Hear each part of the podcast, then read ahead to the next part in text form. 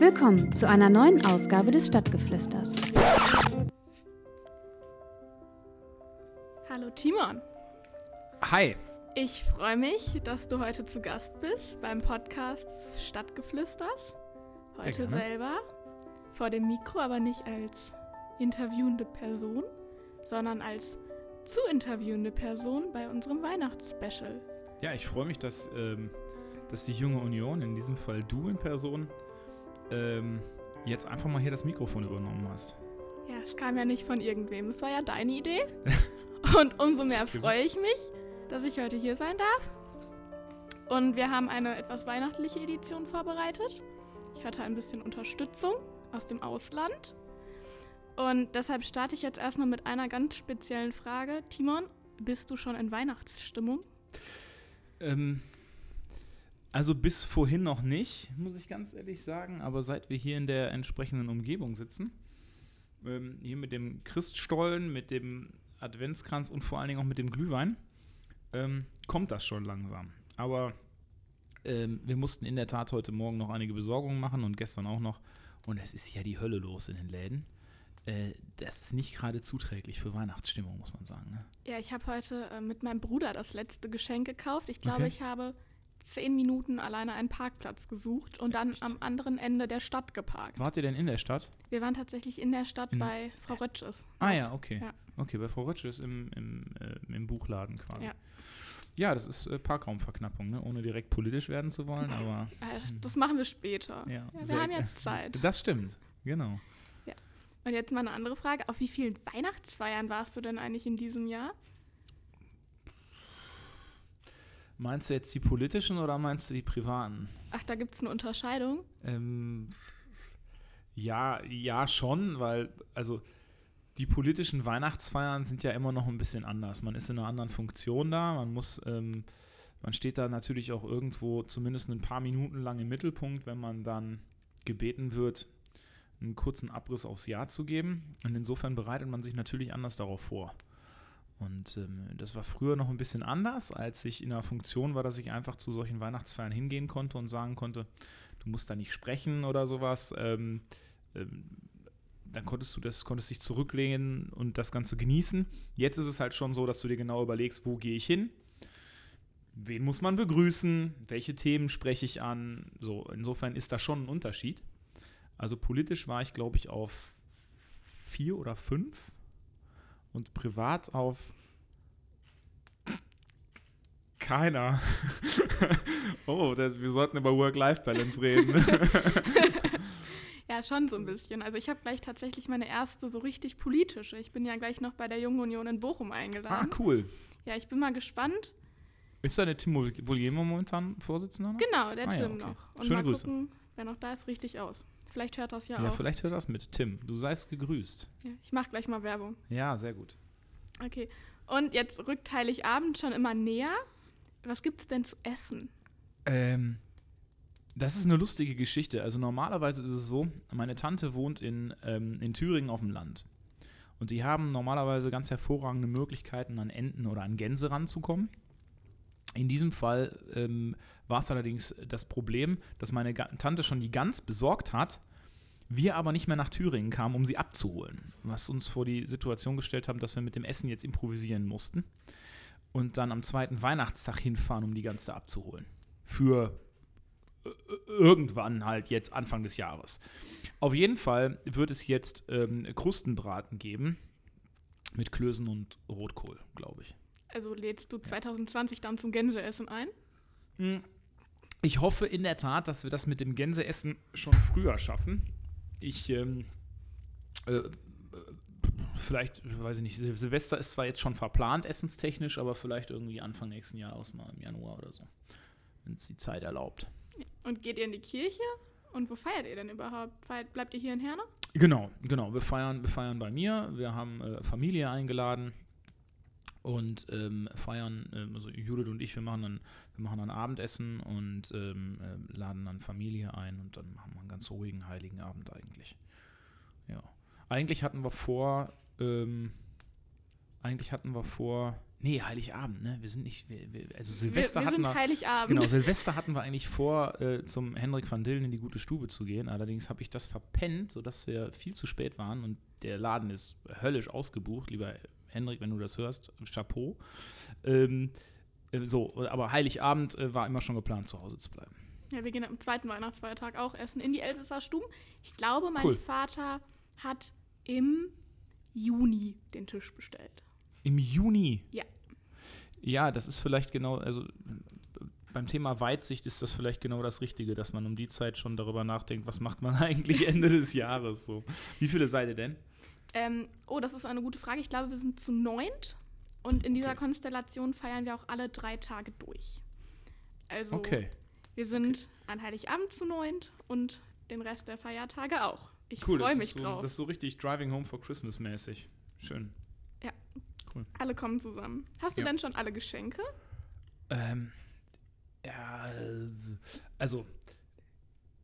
Morgen ist Heiligabend, kurze ja, Erinnerung. Ja. ja, also, es ist in der Tat so, dass meine Frau und ich uns schon vor geraumer Zeit dazu durchgerungen haben, dass wir uns eigentlich nichts mehr schenken wollen, also nichts Materielles mehr schenken wollen, denn das, was wir uns, was, was am, am rarsten geworden ist in den letzten Jahren, ist natürlich die Zeit gewesen, die man miteinander hat. Das liegt natürlich an den vielen politischen Verpflichtungen, an den schulischen Verpflichtungen, dass man halt einfach sagt, wir haben sehr wenig Zeit füreinander, da wo man wirklich mal äh, abschalten kann und äh, auch Zweisamkeit genießen kann.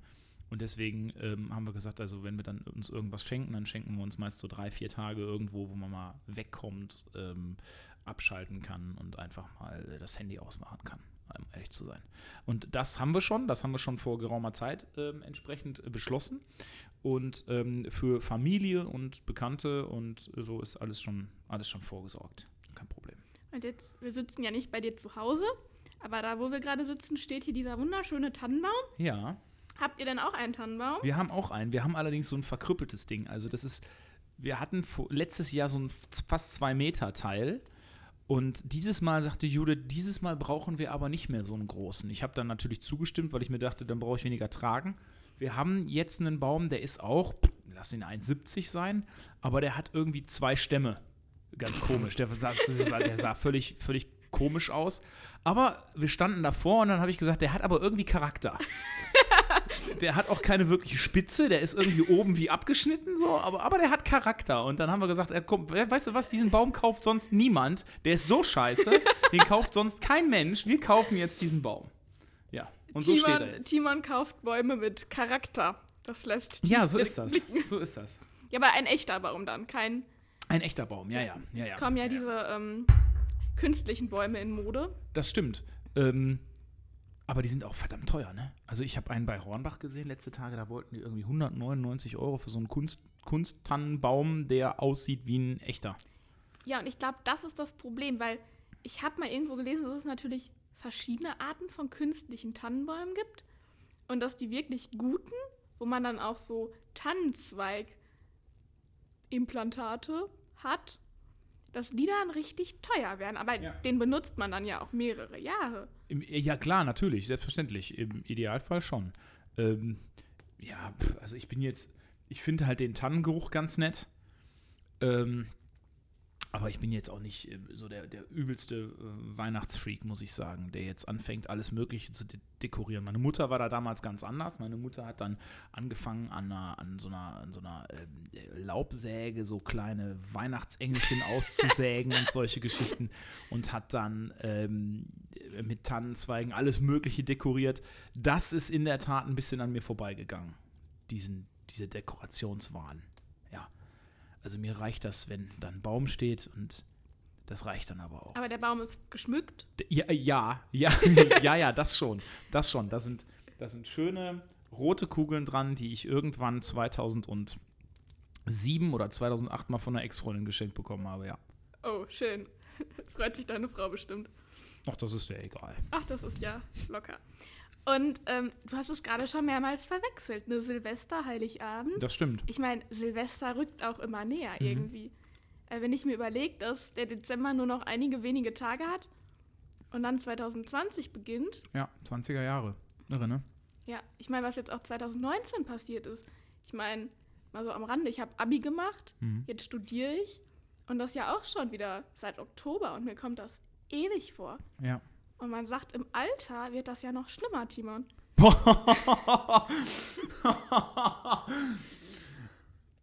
da, ja, das, also ich weiß jetzt nicht, was du unter Alter verstehst, aber grundsätzlich ist es schon so, dass ich natürlich jetzt schon so die Kategorie von, von 15 Jahren jetzt langsam denken kann. Und das war vorher für mich echt undenkbar. Ne? Also, wenn ich, ich habe eine Zeit lang habe ich immer zurückgedacht an den Zeitpunkt, an dem ich Abi gemacht habe.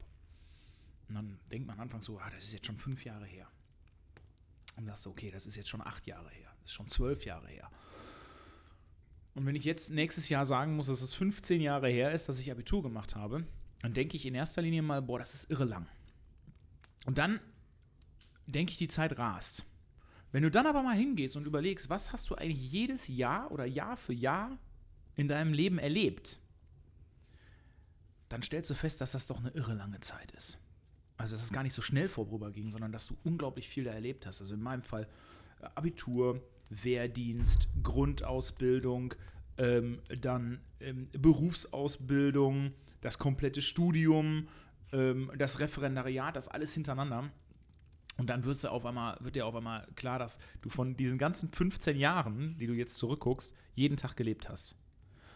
Und ähm, das finde ich auf der einen Seite sehr schön, auf der anderen Seite ist es natürlich auch ein Stück weit verstörend. Wenn du jetzt auf einmal denkst, so, wenn ich mit meinen Schülern zum Beispiel rede, ähm, das ist halt nicht ansatzweise mehr die gleiche Ebene. Ich bin da echt schon eine andere Generation inzwischen als die, die ich da tagtäglich unterrichte. Timon ist ähm, Anfang 30 und er redet, als wäre er Anfang du, müssen, 80. Nein, ja, ja, das, ja, vielleicht. Aber ich muss mich inzwischen auch tatsächlich schon als Mit-30er bezeichnen. Oh, Verzeihung. Ja. Also Mit-30er. Er ist ja. mittelalt, wie ja. Gouda.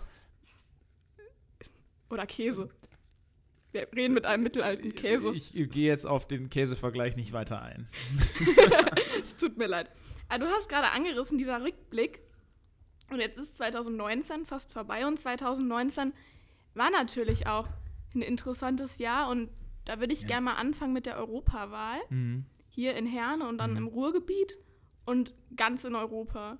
Ja. Also bist du zufrieden mit dem, was wir in Herne erstmal gemacht haben? Also, da gibt es natürlich verschiedene Ebenen, auf die man gucken muss. Man muss erstmal gucken, ähm, in, der, in der städtischen Ebene, was haben wir als, als Kreispartei gemacht. Wir haben einen Wahlkampf abgeliefert, der sehr ordentlich war. Wir, ich kann mit Fug und Recht behaupten, an uns hat es nicht gelegen, ein Stück weit. Aber wie das immer ist bei Wahlen, und das erlebt die SPD ja momentan auch sehr, sehr schmerzhaft, dass häufig Wahlen oder Wahlergebnisse nicht das widerspiegeln, was man vielleicht von sich selbst erwartet oder auch erhofft. Das heißt mit anderen Worten, die, das, was ich vor Ort mache, hat nicht zwangsläufig hinterher Einfluss aufs Wahlergebnis. Da muss irgendwas Doofes kommen auf Bundesebene oder auf Landesebene oder auf Europaebene. Und dann hast du schon ein echtes Problem. Irgendeine Affäre, irgendeine, äh, äh, irgendeine Sache, so eine, so eine Rezo-Geschichte oder sowas. Und dann merkst du halt relativ schnell, da leidest du drunter. Und da ist es, da leidest du auch als kommunale Partei drunter. Und insofern bin ich zufrieden mit dem, was wir hier vor Ort gemacht haben, mit dem Ergebnis kann man natürlich nicht zufrieden sein. Und da ist meines Erachtens auch vieles falsch gelaufen im Vorfeld. Ob das die Artikel 13-Diskussion war, ob das die, ähm, diese Rezo-Geschichte, diese Rezo-Diskussion war, die ja auch im Vorfeld stattgefunden hat. Mhm. Da merkt man halt auch, da muss unsere Partei dran wachsen. Ich glaube, dass das momentan passiert. Wir haben ja jetzt auch erlebt, dass im Zuge des letzten Bundesparteitages Greenpeace versucht hat, so eine ähnliche Aktion zu starten wo man dann gemerkt hat, da hat die CDU die richtigen Antworten gefunden. Ähm, aber tatsächlich besorgniserregend ist dann auch wirklich, jetzt nochmal, um nochmal zurück auf Europa zu kommen, ähm, mit Sicherheit das Ergebnis der, der AfD, auch hier in unserer Kommune. Also wir können mit, eine, mit einem AfD-Ergebnis von 14, 15, 16 Prozent können wir hier nicht zufrieden sein. Da muss sich auch jede Partei die Frage stellen, was können wir tun? Ähm, und auf der anderen Seite muss man sicherlich auch sagen, dass der, der Umgang der, den, den ähm, Europa, die Staats- und Regierungschefs mit Manfred Weber gepflegt haben und mit dem Wahlergebnis nicht richtig war. Also hinzugehen und den Bürgern zu erzählen, wir haben ein Spitzenkandidatenmodell, das wir eigentlich nicht haben, wir tun aber so, als hätten wir es. Und wir haben die größte Wahlbeteiligung in einer Europawahl seit Jahrzehnten. Es gibt einen klaren Kurs und dann sagen die Staats- und Regierungschefs, Edgy Badge, äh, ist ja schön, was ihr wollt, aber wir nehmen trotzdem jemand anders. Also heißt jetzt nicht, dass ich Frau von der Leyen den Job nicht gönne. Heißt auch nicht, dass ich ihr nicht zutraue, dass sie das nicht kann. Aber ein Sieg für die Demokratie wäre gewesen zu sagen, okay, hier wurde jemand gewählt, hier wurde eine Partei zur stärksten Fraktion gewählt und ergo ist es auch nur richtig und demokratisch legitim, wenn das dann eben auch der Kommissionspräsident wird. Und das ist so ein bisschen, hat so ein, so ein bisschen Geschmäckle für mich, muss ich sagen. Ne? Ja, ich verstehe, was du meinst. Und ähm, du hast gerade gesagt, dass es natürlich schmerzhaft für die SPD war, aber für eine Ja. andere Partei war es natürlich ganz und gar nicht schmerzhaft. Du hast einmal den Wahlsieg der AfD angesprochen, aber natürlich auch von einer anderen Partei, auch eher links zu verordnen, die Grünen, die immer mehr Zuspruch bekommen, ähm, hier in Herne, aber auch dann in den letzten Landtagswahlen tatsächlich, dann wieder ein bisschen abgeschwächt. Aber es ist natürlich momentan dieser grüne Hype, wenn wir Mhm. darüber reden. Und wir haben alle die echten Weihnachtsbäume zu Hause stehen. Und es wird geschrien nach den ähm, umweltfreundlichen Plastikweihnachtsbäumen, aber es ist halt auch Plastik. Irgendwann Ah, da spricht die JU-Vorsitzende. Ich höre das schon. Sehr gut. Sehr gut. Ähm, also ich sag's, ich sag mal so, wir, wir erleben gerade, was, was die grüne Politik angeht, eine, eine, Spaltung, vor allen Dingen auch eine geografische Spaltung unseres Landes. Ne? Also wir haben auf der einen Seite in Westdeutschland ähm, haben wir sehr hohe Wahlergebnisse beziehungsweise Umfragewerte für die Grünen. Im Osten sieht es ganz anders aus. Im Osten haben wir dann halt eher ähm, Umfrage hoch für die AfD. Und das zeigt im Grunde, ähm, dass unser Land, was das angeht, zutiefst gespalten ist. Ich glaube, dass es Bundesländer gibt, in denen die Grünen sehr, sehr konkrete, sehr, sehr rationale Ansätze vertreten, mit denen man regieren kann. Mitregieren. Ne? Also die, die quasi im Teil einer CDU geführten Landesregierung ähm, eine gewisse Berechtigung und auch einen vielleicht guten Ansatz hat. Ich habe ja auch früher schon gesagt, ich kann mir sehr gut eine Jamaika oder auch eine schwarz-grüne Koalition im Bund theoretisch vorstellen. Aber das geht halt nicht mit ideologischer Politik. Das heißt also, in dem Moment, wo wir davon, darüber reden, dass das, was die Grünen so fordern, auch was Herr Habeck und was Frau Baerbock so fordern, wenn das umgesetzt werden muss, dann muss man ganz klar sagen, oder wenn das umgesetzt werden soll, dann muss man ganz klar sagen, das wird Arbeitsplätze kosten, das wird Wirtschaftskraft kosten. Und ähm, ich glaube, dass dann die Hype ganz schnell vorbei sein wird. Wenn die Leute nämlich feststellen, dass die Politik, die die Grünen häufig ideologisch motiviert machen, nicht zu Ende gedacht ist. Ich frage mich auch immer, jetzt gerade du als Lehrer warst nat- natürlich auch betroffen. Es sind ja nicht nur die Grünen, es ist ja auch gerade die Jugend. Also meine Generation quasi, die da ganz verstärkt drauf pocht, angeführt von ähm, Greta Thunberg natürlich. Aber ich weiß gar nicht wirklich, was ich davon halten soll. Ich habe, als dieses Fridays for Future groß wurde, habe ich gerade Abitur gemacht. Mhm. Also für mich kam es gar nicht in Frage, freitags die Schule zu schwänzen und zu demonstrieren. Ich meine, es ist bestimmt irgendwo für einen guten Zweck. Und ich glaube auch daran, dass sich die Klimapolitik ändern muss. Aber dafür freitags die Schule zu schwänzen, wie war das in deinen Klassen? Hat sich da jemand Mhm. geopfert? Da sprichst du, glaube ich, mit mir als den Falschen. Dadurch, dass ich halt an einem, an einem Berufskolleg unterrichte mit Wirtschafts- und Verwaltung, mh, kann ich mich jetzt nicht daran erinnern, dass das da irgendeine Rolle gespielt hat. Ne? Ich glaube, dass man da an den allgemeinbildenden Schulen gegebenenfalls ähm, eine höhere Resonanz hat und ich glaube auch außerhalb von Herne eine höhere Resonanz hat.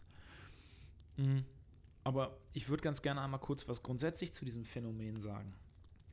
Ich finde das sehr interessant.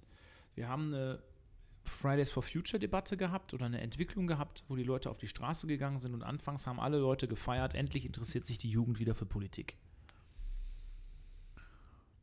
Dann wurde sich ein bisschen darüber lustig gemacht, dann haben die jungen Menschen gefordert, nehmt uns doch mal ernst. Und dann haben wir sie ernst genommen. Vor allen Dingen auch die Bundespolitik hat sie ernst genommen. Paul Ziemiak hat sich mit Fridays for Future Deutschland getroffen, hat sich hingesetzt und Paul Ziemiak hat dann auch ähm, Greta Thunberg auch kritisiert und hat gesagt, was sind denn mal konkrete Ansätze eurer Bewegung, um die Probleme zu lösen? Und da kam relativ wenig Antwort. Da kommt immer nur die Aufforderung, die Politik muss endlich.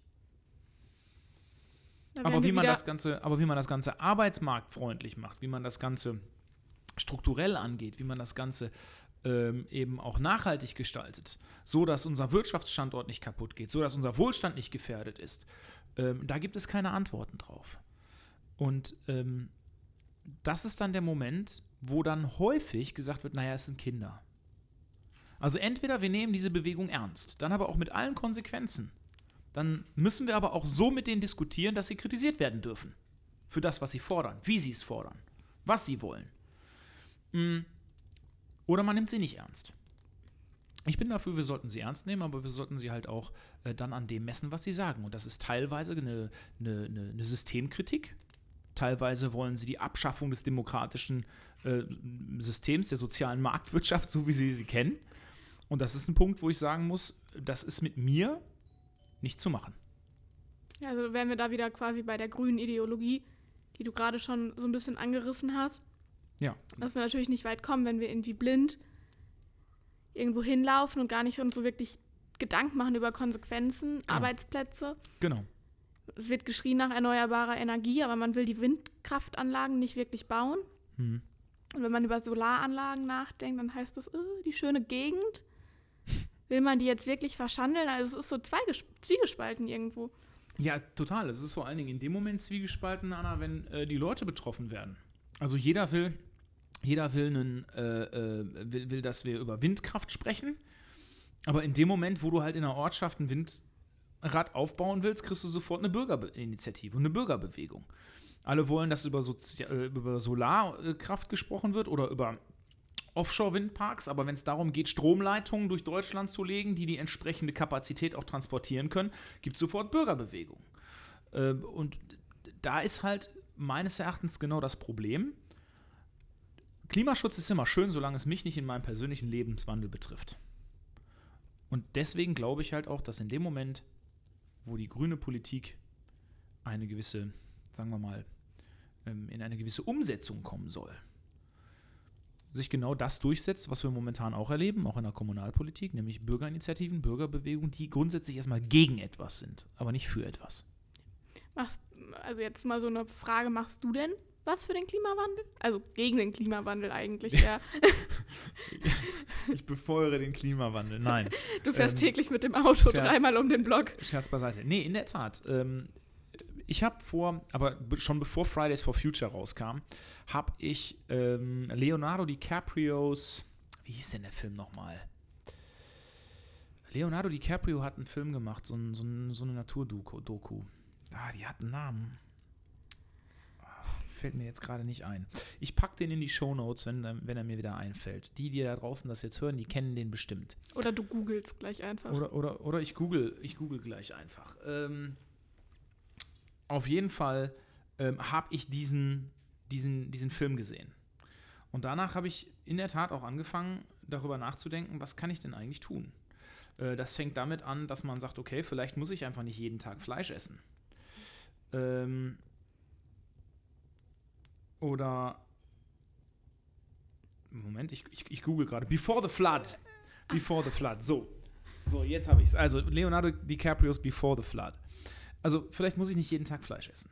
Ähm, wie bewege ich mich fort? Ist es tatsächlich sinnvoll, in einer Stadt wie Herne, wo man in der Innenstadt wohnt, ähm, jeden Tag das Auto zu benutzen? Und was habe ich gemacht? Ich habe mir ein neues Fahrrad gekauft und fahre jetzt regelmäßig mit dem Fahrrad zur Schule und auch zurück. Ich mache sogar die meisten politischen Termine damit. Kurbelt auch die Wirtschaft dann an, wenn du ein Fahrrad mm, gekauft hast? Ja, ein Stück weit auf jeden Fall. Ein Stück weit in, in jedem Fall.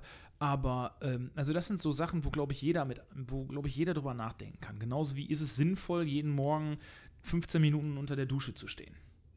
Oder kriege ich jetzt bin ich Reserveoffizier, ich habe das, ich habe Duschen da auch beim Bund noch mal ein bisschen anders gelernt. Da musst du halt in, in zwei Minuten fertig sein, wenn da 30 Leute hinter dir stehen. Aber äh, ähm, also das sind halt so Fragen, auch Wasserverschwendung und so weiter und so weiter. Ne? Wie gehst du damit um? Und da kann, glaube ich, jeder im persönlichen Bereich sehr, sehr viel machen, ohne dabei ideologisch werden zu müssen. Ich muss sagen, ich fahre mit dem Auto zur Uni. Und das ist vermutlich gar nicht so Warum benutzt du nicht die U-Bahn? Ich habe es eine Zeit lang gemacht. Aber ich müsste um 7.03 Uhr den Bus nehmen.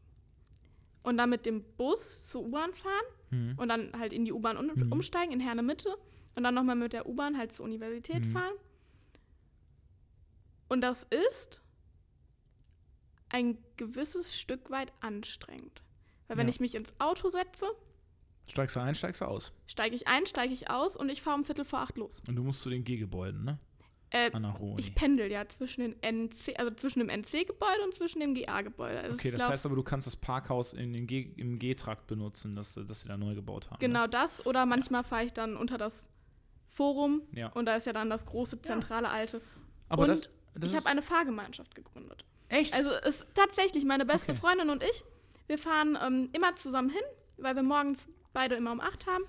Und dann fahre ich aber zum Beispiel mittwochs mal mit der U-Bahn zurück. Okay. Also das mache ich dann tatsächlich. Aber morgens, jetzt gerade auch im Winter, dann ist es noch dunkel und teilweise regnet es. Und das ist mir nicht flexibel genug. Ja, okay. Aber das mit dem Pendeln, das ist so, ich meine, das ist auch ein Ansatz, ne? Den man, den man verfolgen muss. Und das ist genau das, was mich momentan in der Politik so stört oder in der Debatte, die wir in dieser Gesellschaft führen. Es gibt so viele verschiedene Möglichkeiten, in der Mobilität, aber eben auch in der Energieversorgung, in allen Bereichen Klimaschutz zu betreiben. Und wir beschränken allerdings das Thema Klimaschutz eigentlich immer nur auf wenige Bereiche. Das ist einmal der Energiesektor. Da heißt es dann immer nur mehr Windkraft, aber eigentlich keine, ähm, äh, keine anderen Möglichkeiten. Es wird nie vom Energiemix gesprochen. Ähm, und in der Mobilität heißt es immer nur Elektromobilität. Und für mich ist das Thema viel zu verkürzt. Wir müssen das Thema viel, viel breiter denken. Wir müssen es technologieoffen denken. Wir müssen alle Möglichkeiten mit einbeziehen, ohne irgendjemanden zu beschneiden. Radfahren ist super, wenn es sich ähm, lohnt, wenn es im innerstädtischen Bereich ist. Aber kein Mensch fährt mit dem Fahrrad von Herne Mitte zur Ruhr-Universität Bochum. So, und dann brauchen wir verschiedene Möglichkeiten. Und da, das ist es wie mit allem im Leben. Viele Wege führen nach Rom und es ist im Endeffekt dann das, das Zusammenspiel von, von ganz vielen verschiedenen Möglichkeiten, die das ähm, Leben dann gegebenenfalls auch nachhaltiger gestalten. Ich finde, wir müssen auch in dem Sinne breiter denken, dass wir nicht nur irgendwie an Deutschland denken, ja. sondern darüber hinausgehen, dass ja, wir das in der EU denken und dass wir aber auch international denken. Und wenn ich dann lese, dass in Brasilien der Regenwald brennt, und dass in Australien ja. die, also der Busch in Australien brennt, dann komme ich mir hier in Herne, wenn ich dann mal auf das Plastikwattestäbchen verzichte, auf einmal ganz klein vor. Ja. Ähm, ich würde sogar noch weitergehen. Wenn wir uns angucken, wer auf dieser Welt die meisten CO2 oder die, die meisten CO2-Emissionen produziert, dann wissen wir, es sind China, es ist Indien, USA. Dagegen hat die ganze Europäische Union, wenn sie von heute auf morgen CO2-neutral wäre, ein Bruchteil daran.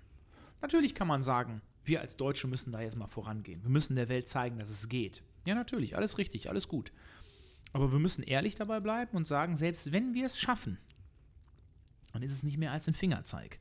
Solange die großen Industrienationen des 21. Jahrhunderts, die aufstrebenden Nationen wie China oder auch Indien, die eben auch das entsprechende Bevölkerungswachstum haben, solange die nicht anfangen, darüber nachzudenken, wie sie ihre Wirtschaft umgestalten können, werden wir hier so viele Diesel abschaffen können, wie wir wollen, das ist nochmal ein anderes Thema, so viele Kohlekraftwerke abschalten, wie wir wollen, aber wir werden signifikant keine Verbesserung der Gesamtsituation schaffen. Was ich auch interessant finde, ist ja auch, dass immer gesagt wird, Deutschland muss die Vorreiterstellung einnehmen. Deutschland mhm. muss mit gutem Beispiel vorangehen.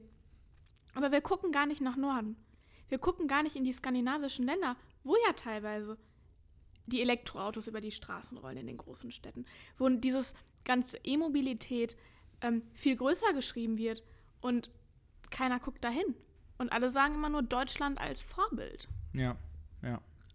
Ja, definitiv. Und ähm, das ist ja das, was, was wir verstehen unter europäischer Lösung.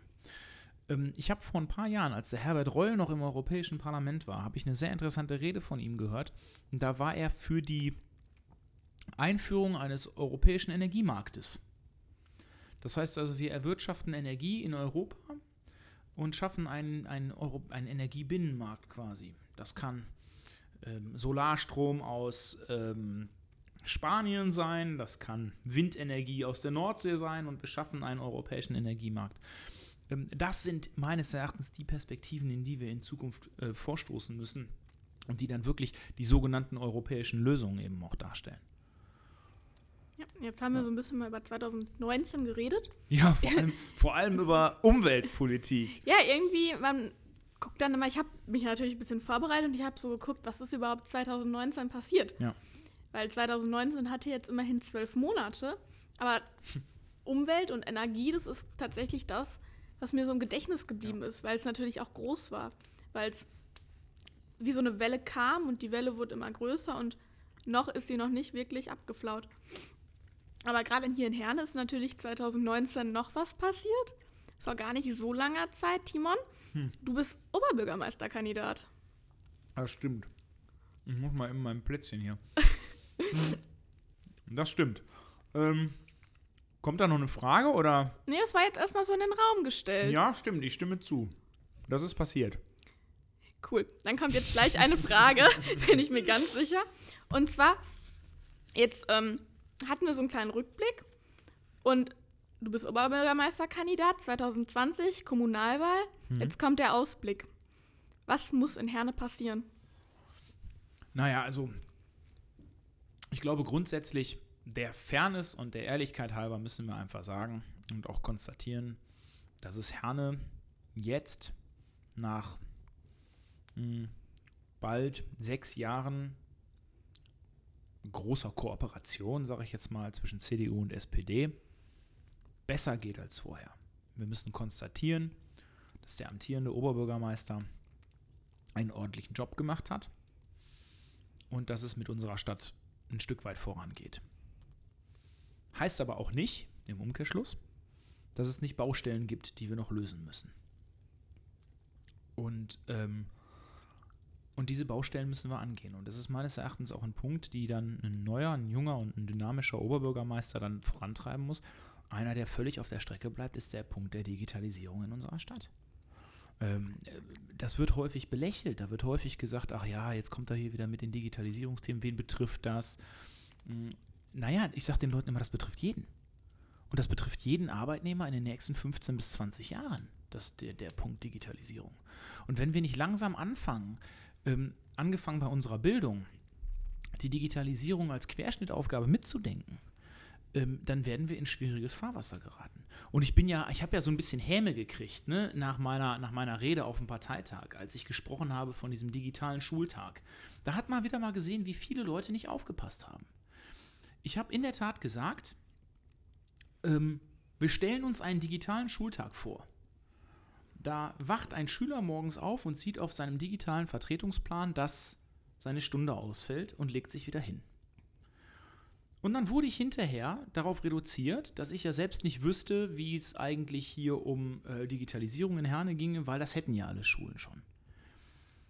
Und auf der anderen Seite habe ich dadurch verstanden, dass alle, die darüber gesprochen haben, wiederum nicht verstanden haben, was Digitalisierung ist. Ich sprach nämlich auch davon, dass es digitale Kompetenzen geben müssen an der, muss an der Schule. Die Schüler müssen wissen, was ist die Digitalisierung eigentlich? Wie gehe ich damit eigentlich um? Was betrifft das eigentlich alles?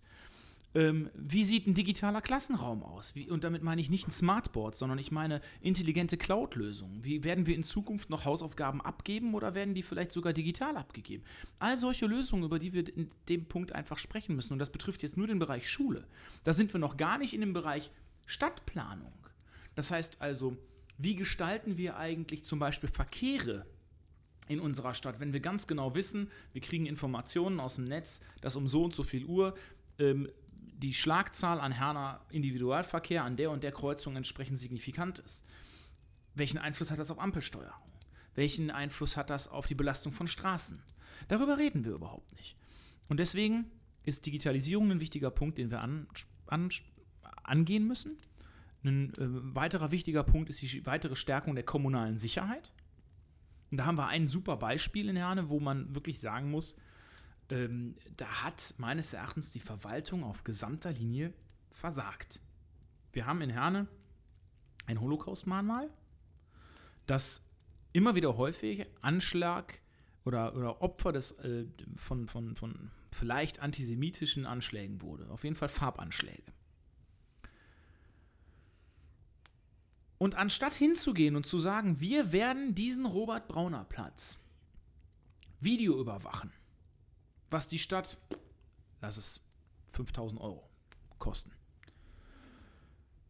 Anstatt das zu machen und damit eben auch zu sagen, wir gehen jetzt schnell und effektiv dagegen vor und präventiv dagegen vor, wurde ein Künstler beauftragt, der Kupfertore gestaltet für mehrere hunderttausend Euro von städtischen Geldern, mit denen dieses Mahnmal da geschützt werden soll. Die müssen zugemacht werden, die müssen jeden Morgen aufgemacht werden. Ähm, und da ist meines Erachtens, da liegt wirklich das Problem, dass wir sagen können, ähm, die Problemlösung wäre so einfach gewesen, wäre so kostengünstig gewesen. Und wir haben es nicht gemacht. Aus fadenscheinigen, vorgegebenen Gründen. Du hast ja in deiner Rede auf dem Kreisparteitag, als du dich beworben hast um das mhm. Amt des Oberbürgermeisters, beziehungsweise als Kandidaten der CDU, also so angesprochen, dass ähm, der kommunale Ordnungsdienst und die Polizei sich gegenseitig die Zuständigkeiten zu, mhm. zuweisen. Mhm bezüglich der Überwachung hm. oder ähm, Begehung meinetwegen der Bahnhofsstraße hm. oder generell der öffentlichen Plätze. Hm. Und ich finde, das ist doch auch ein Punkt, der sich ändern muss. Das Total. geht doch nicht. Total. Und die Stadt Essen hat da was sehr Kluges gemacht. Ich hatte mich da letztens mit dem Beigeordneten der Stadt Essen auseinandergesetzt und auch mit dem Thomas Kufen. Die haben die sogenannte Doppelstreife eingeführt. Also es ist eine ganz einfache Lösung. Ne? Die Polizei geht zusammen, ein Polizist geht zusammen mit einem vom kommunalen Ordnungsdienst. Und dann hast du alles abgebildet. Da hast du einmal die polizeiliche, sag ich jetzt mal, ich drücke es jetzt mal so aus, die polizeiliche Macht. Und auf der anderen Seite hast du die kommunale Perspektive noch mit drauf. Egal was ist, du wirst das Problem lösen können. Weil irgendjemand wird verantwortlich sein. Die Stadt Essen hat es gemacht, Herne nicht. So. Und wenn jetzt der Oberbürgermeister, er macht das ja ganz gerne, wenn jetzt der Oberbürgermeister Frank Duda um die Ecke kommt und sagt, so, wir machen jetzt übrigens auch diese Sicherheitskonferenzen, dann muss ich sagen, schön. Und warum jetzt erst? Warum jetzt erst, wo es irgendjemanden gibt, der das Thema eben aufwirft. Da muss man einfach sagen, warum haben sie das nicht eigentlich schon vor vier Jahren gemacht? Das ist eine gute Frage. Ich finde generell, also ich bin wenig nachts auf der Bahnhofstraße unterwegs. Mhm. Und aber ich finde auch, es ist natürlich auch immer perspektivabhängig, wo man sich gerade aufhält und zu welcher Uhrzeit. Und ich finde, verstärkt ist natürlich auch die Frage, wann sind die Leute denn überhaupt unterwegs? Mhm. Dass es sich wirklich auch lohnen würde. Dass sich was lohnt? eine Überwachung in dem Sinne. Also, du hast gerade die Videoüberwachung angesprochen. Mhm. Ähm, an diesem Mahnmal, ohne Zweifel, wäre das die ideale Lösung gewesen. Aber würdest du das auf die Bahnhofstraße beispielsweise ausweiten? Naja, also Großbritannien hat das ja, beziehungsweise London hat das ja auf jeden Fall Videoüberwachung auf öffentlichen Plätzen. Ich würde sagen, man muss es. Es geht ja nicht darum, dass man flächendeckende Videoüberwachung macht, äh, sondern es geht darum, dass man halt zum Beispiel sagt, so ein Robert Brauner Platz oder ein Willy Pohlmann Platz. Ähm, es war übrigens vorhin auch der Willy Pohlmann Platz, wo das Mahnmal steht. Ähm, das sind öffentliche Plätze, das sind Plätze von, von, von öffentlichem Interesse, wo Demonstrationen stattfinden, wo ähm, ähm, Volksfeste stattfinden. Mm, und da kann man schon sagen, also da eine Videoüberwachung zu machen, ist sinnvoll und zweckmäßig brauche ich eine Videoüberwachung auf der, ähm, weiß ich nicht, weiß ich nicht, ich sage jetzt mal am Westbach? Natürlich nicht. Ähm, aber gerade an den öffentlichen Schwerpunkten, so genauso wie Bahnhöfen, halte ich das für absolut sinnvoll. Ja, stimmt. Am Herner Bahnhof ist es wirklich nicht schön, egal zu welcher Uhrzeit eigentlich. Aber jetzt hast du gerade die Demonstration angesprochen. Mhm. Und jetzt gibt es natürlich ein Demonstrationsthema, das in Herne immer wieder aufgekommen ist. Und du lächelst. Und ähm, ich meine natürlich die besorgten Bürger. Ja. Und jetzt haben wir uns natürlich als JU auch schon so ein bisschen, so ein Stück weit mit denen beschäftigt, mhm. haben ja ähm, eine Pressemitteilung veröffentlicht, zusammen mit den anderen Jugendorganisationen und uns klar dagegen gestellt. Und wie siehst du das denn? Also optimal ist das auch nicht. Was ist nicht optimal? Ja, also erstmal diese Demonstration, Hm. aber natürlich auch, in welchem Rahmen die verlaufen Ja. und mit was für ähm, Persönlichkeiten. Also, ich sage das jetzt mal ziemlich unmissverständlich. Jeder, der Nazis in seinen Reihen duldet, darf sich nicht wundern, wenn er eben auch als Nazi benannt wird. Jeder, der sich von Nazis nicht distanziert, darf sich nicht wundern, wenn er mit denen in einen Topf geworfen wird. Und deswegen gilt für mich das Argument nicht mehr, ich laufe da nur mit, ich bin aber kein Nazi. Denn wenn ich ein SS-Sigi, wenn ich die Stähler Jungs, wenn ich rechtsradikale Gruppierungen an meiner Seite dulde, ohne als Staatsbürger aufzustehen und zu sagen, du gehörst hier nicht hin, ähm, dann mache ich mich mit denen gemein. Und dann habe ich mit denen offensichtlich auch irgendein gemeinsames Ziel. So. Und ähm, insofern, unter dem Aspekt muss man halt diese besorgten Bürger sehen. Ich kann das deswegen auch sagen, weil ich mich mit einem dieser besorgten Bürger ge- getroffen habe. Also ich, es ist durchaus so, dass ich weiß, wovon ich rede. Ich kenne auch die Argumente, die vorgebracht werden. Aber es hört halt in dem Moment auf, wo man solche Menschen an seiner Seite duldet. Ich habe gesagt, es ist immer legitim, in Deutschland seine Meinung zu äußern. Es ist immer legitim, in Deutschland gegen einen, auf einen Mangel hinzuweisen.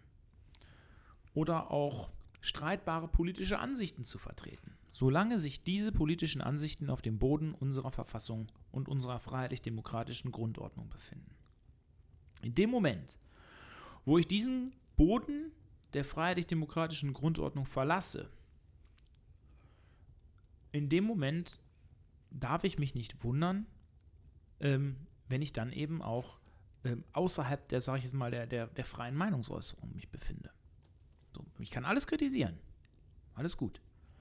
Aber in dem Moment, wo ich das demokratische System hinterfrage, wo ich hetze, wo ich rassistische Äußerungen aufgrund von ethnischen Unterschiedlichkeiten tätige, da darf es in einer Demokratie kein Schweigen, kein Zögern und kein, ähm, kein schüchternes Zurückbleiben geben.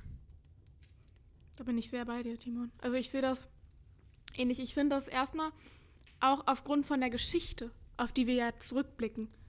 In Herne und natürlich in ganz Deutschland, aber auch in Herne, wenn wir durch die Stadt gehen, sehen wir immer wieder diese Stolpersteine, Ja. die hinweisen auf das, was 1945 und davor natürlich auch passiert ist. Und ich finde, wir bewegen uns heutzutage in einer Zeit, wo das extrem wird, finde ich, aus meiner Perspektive. Und wenn ich, ich meine, ich studiere jetzt Geschichte, ich sehe das vielleicht nochmal aus einer anderen Perspektive, aber lernen wir irgendwie gar nichts daraus? Ich glaube, dass wir in den letzten Jahren viele Fehler gemacht haben. Ähm, und ein Fehler ist sicherlich auch, dass wir mit dem Begriff des Nazis sehr inflationär umgegangen sind. Und das führt im Endeffekt dazu, dass wir jetzt Menschen haben, die sagen, okay, wenn das schon eine Position eines Nazis ist, dann bin ich halt einer. Und ich glaube, dass das ein Fehler war.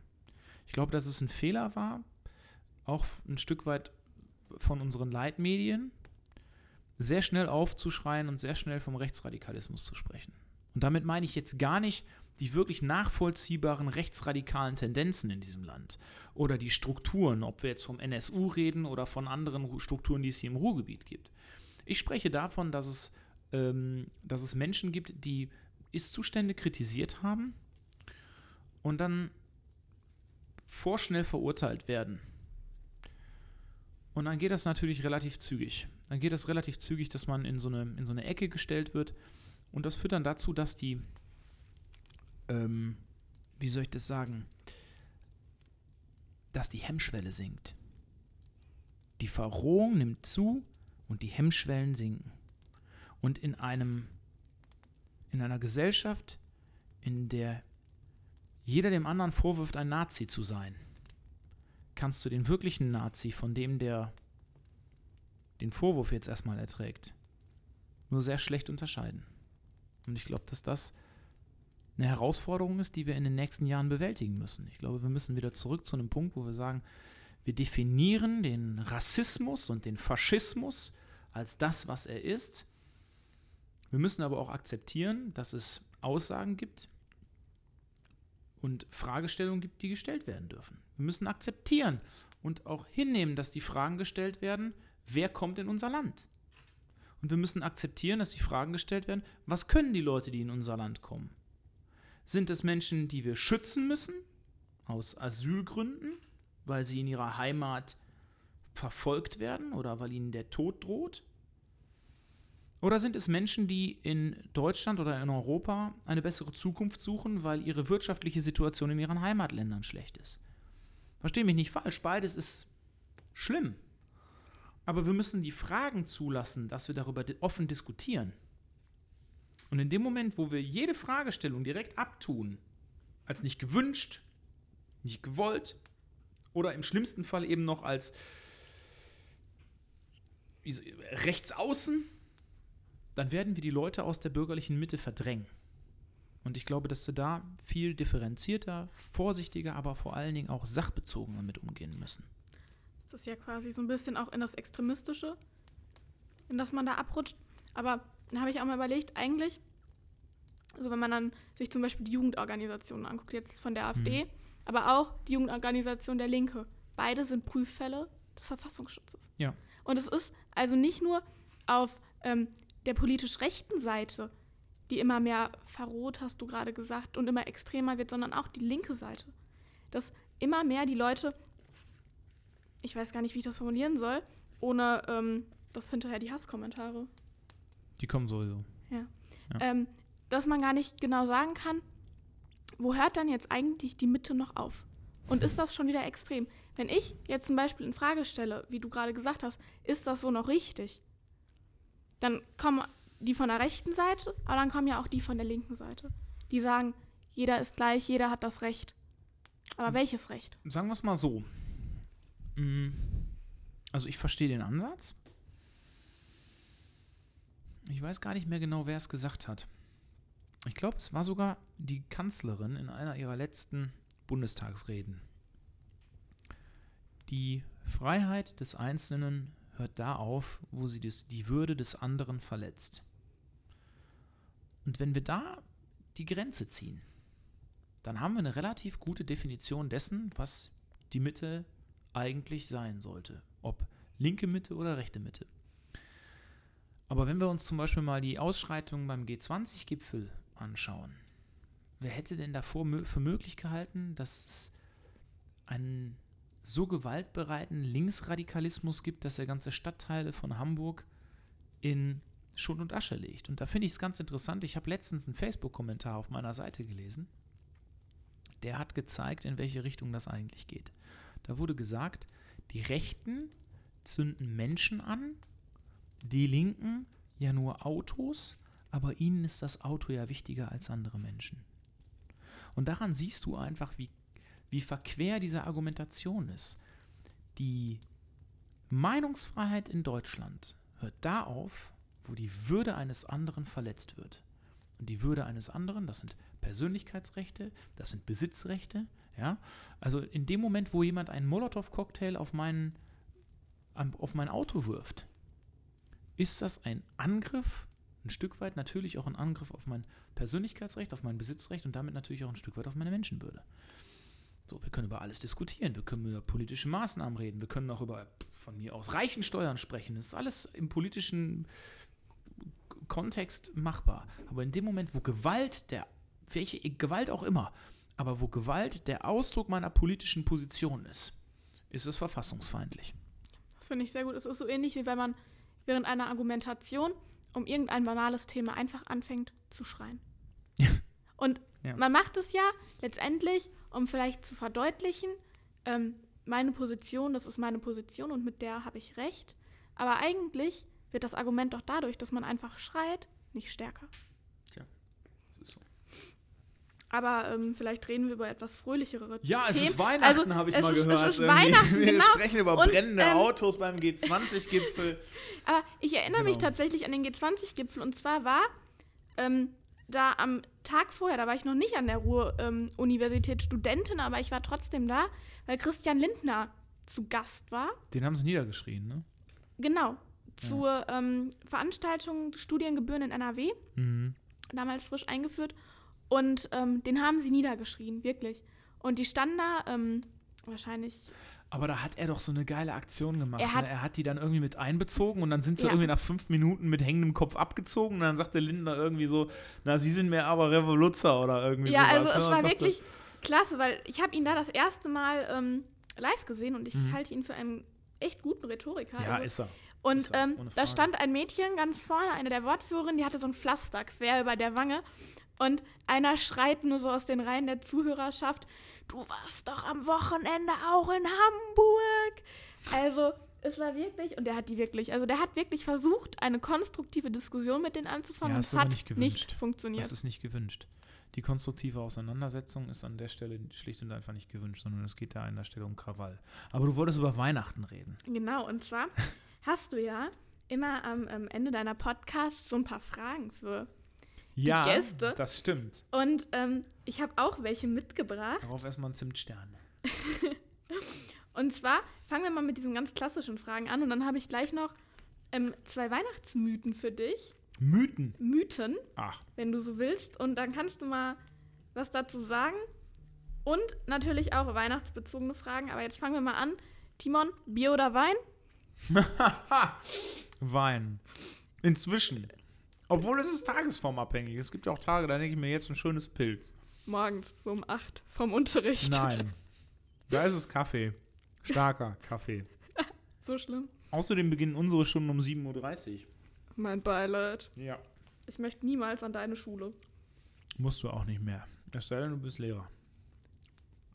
Ja, da werde ich irgendwann landen, vermute ich. Dann ähm, in Deutschland Abendessen mit Annegret Kramp-Karrenbauer oder Friedrich Merz. Au. Au. Jetzt wird's. Hm. Ganz ehrlich? Ich würde Friedrich Merz nehmen. Warum?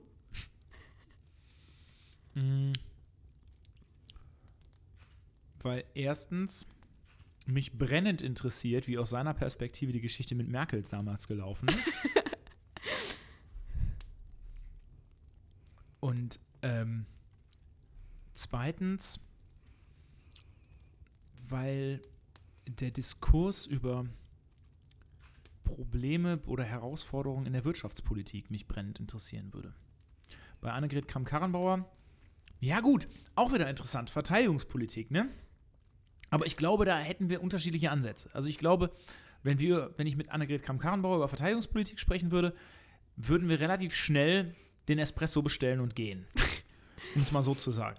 Weil ich einfach den Blick aus der Truppe oder einen anderen Blick aus der Truppe mitbringe, wenn ich mit ihr sprechen würde.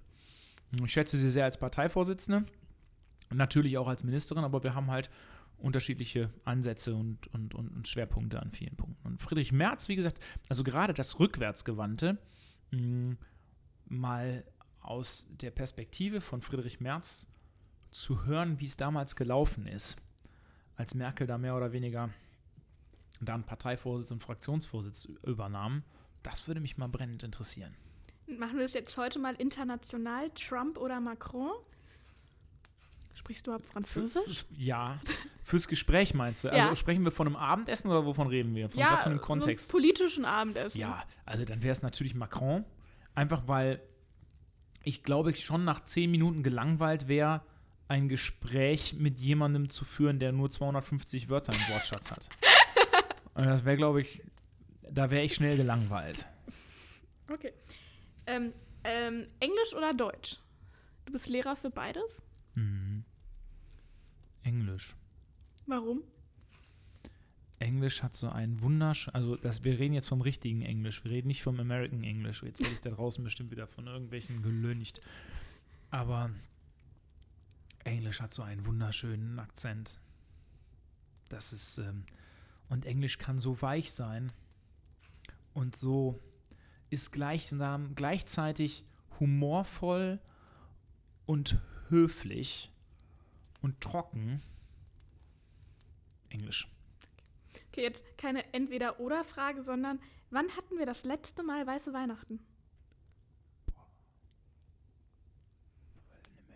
Also, theoretisch müsste ich sagen, vorletztes Jahr, wenn ich an meine Tante denke. Weil jedes Mal, wenn ich am zweiten Weihnachtstag zu meiner Tante fahre, liegt da, also da liegt zumindest regelmäßig Schnee. Vorletztes Jahr, glaube ich, das letzte Mal. Wenn das als weißes Weihnachten gilt, dann Also dort. als- Aber hier in Herne, Als weißes Weihnachten gilt, wenn an allen drei aneinanderfolgenden Tagen, also Heiligabend und Ja. erster und zweiter Feiertag, ja. morgens um 7.30 Uhr eine Schneedecke von 5 wo hast du die Zentimetern. Definition her? Aus dem Radio. Nein. Doch, vom Deutschen Wetterdienst. Das war vor einigen Tagen im Radio Thema und ich fand, das hat hervorragend gepasst. Es war 2010. Wirklich? Mhm. Und statistisch gesehen gibt es das tatsächlich alle acht Jahre. In ganz Deutschland. Krass. Krass, das wusste ich nicht. Guck mal, wieder was gelernt. Wir haben gerade über Weihnachtsbäume gesprochen. Wann gab es denn den ersten Weihnachtsbaum? Den ersten Weihnachtsbaum in meinem Leben jetzt, oder was? Nee, so geschichtlich gesehen. Ach so. Das ist so romantisch. Ich würde sagen, irgendwas um 1800? 15. Jahrhundert. Echt? So lange schon? Ja, und dann ähm, hinterher mit Luther kam das als Tradition wirklich Ah, auf. Okay. Und dann gab es ganz häufig in den evangelischen Familien den Weihnachtsbaum und in den katholischen Familien nur die Krippe. Stimmt, richtig. Ja, der Unterschied, der Unterschied zwischen den Katholiken und den Protestanten. Die brauchten halt auch was. Stimmt. Habe ich schon mal gehört. Ist mir jetzt nicht eingefallen. Ja. Und jetzt kommen wir mal zu einem dieser Mythen. Weihnachten ist ein Fest der Liebe. Das ist jetzt ein Statement. Ja.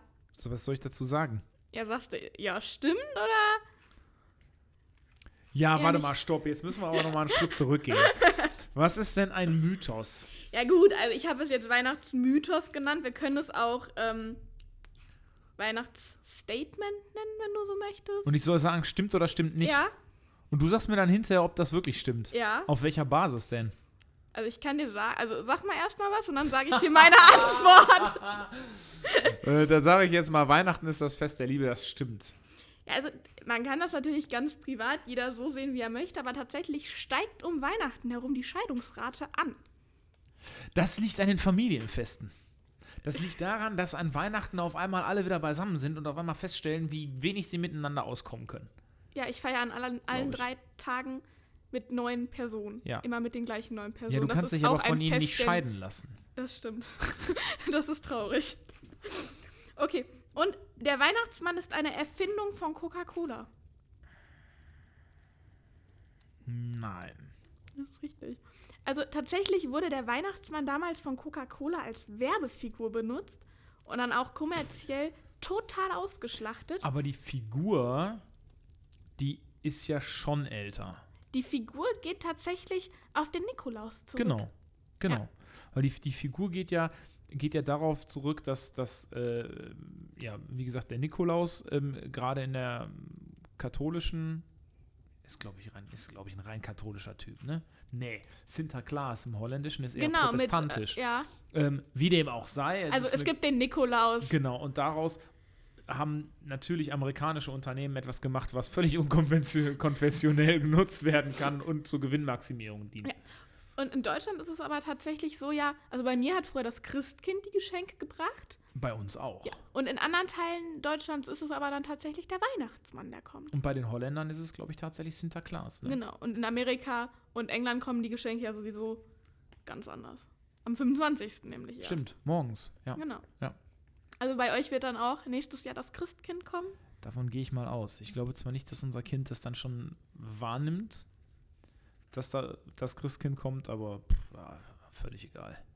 Halbes Jahr, ich weiß nicht. Mal gucken. Also es wird auf jeden Fall da sein. Ja, da, da hoffe ich doch, ja. Ja, also Ja. das hoffen wir doch. Und wünschen dir natürlich alles Gute. Dankeschön. Und damit sind wir jetzt am Ende. Super. Ja, und ich finde, es hat echt Spaß gemacht. Schön, das freut mich. Ja. Hat mir auch Spaß gemacht, hier bei Glühwein und äh, selbstgebackenen Keksen und, und Lebkuchen zu sitzen und mit dir mal ein bisschen zu schnacken. Es war erstaunlich politisch dann unterm Strich doch. Ähm, so. So Ja. sollte es eigentlich gar nicht werden. Ja, pff, guck mal. Also ich hätte noch den Brexit auf meiner Liste gehabt, alternativ. Ja, Aber irgendwie sind Boris wir so Johnson. bei der, Genau, irgendwie sind wir bei der E-Mobilität hängen geblieben. Ja, ähm, Boris Johnson. Boris Johnson ist ein hervorragender Rhetoriker übrigens. Ähm, glaubt zwar keiner, ist aber so. Also jeder, der. Ähm, also man kann von Boris Johnsons inhaltlich halten, was man will, aber jeder, der Englisch kann, sollte sich mal eine politische Rede von ihm anhören. Die sind rhetorisch gesehen handwerklich richtig gut. Ich glaube, Boris Johnson und Trump haben den gleichen Friseur. Ähm, sind das äh, in beidem Fall echte Haare? Das ist die gute Frage. Tja. Also ich finde, der Friseur gehört verklagt. Aber gut. Na gut, ähm, dann kommen wir hier jetzt zum Schluss. Ich habe schon die schließenden Fragen gestellt quasi. Ja, Und ich freue mich sehr, dass ich heute da sein durfte, Timon. sehr gerne. Vor dem Mikro. gefreut. Und zwar gar nicht als Gast, sondern als Takeover. Beim nächsten Mal im Januar. Genau, wir haben äh, die nächste Ausgabe am 16. Januar. Das wird ein Stadtgeflüster live. Wir senden quasi aus der Drogerie Meinken in Eickel.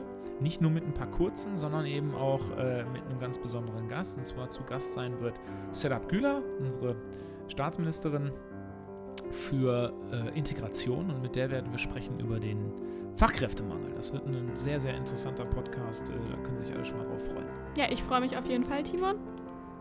Danke für das nette Gespräch und ich wünsche jetzt allen da draußen besinnliche, frohe Weihnachten und einen guten und glücklichen und erfolgreichen Start ins Jahr 2020. Das wünsche ich ebenfalls. Bis dann!